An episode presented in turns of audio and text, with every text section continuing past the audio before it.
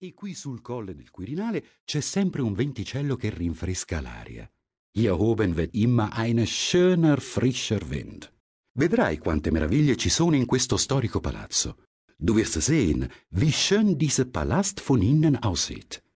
Mobili antichi, antiche Möbel, saloni grandissimi, lunghi corridoi, lange Flure, con tappeti, mit Teppichen, e arazzi, un Wandteppichen. Dai, entriamo in questo favoloso palazzo? Komm, gehen wir hinein. Allora, compriamo un biglietto. Wir kaufen jetzt eine Eintrittskarte.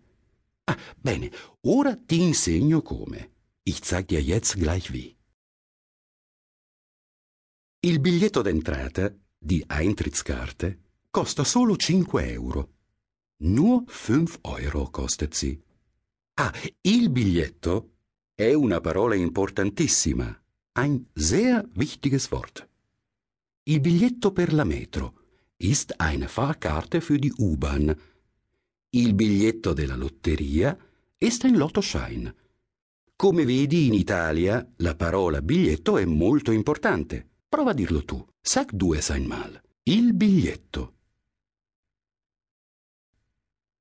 Allora, compriamo due biglietti? Also, kaufen wir zwei Eintrittskarten? Ascolta bene.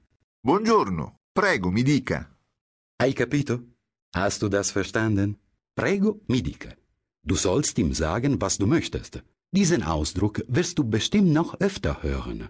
Quando entri in un negozio, ad esempio, wenn du in ein Geschäft hineingehst, se chiedi un'informazione al telefono, wenn du am Telefon eine Auskunft brauchst, dann sagt man zu dir, prego, mi dica.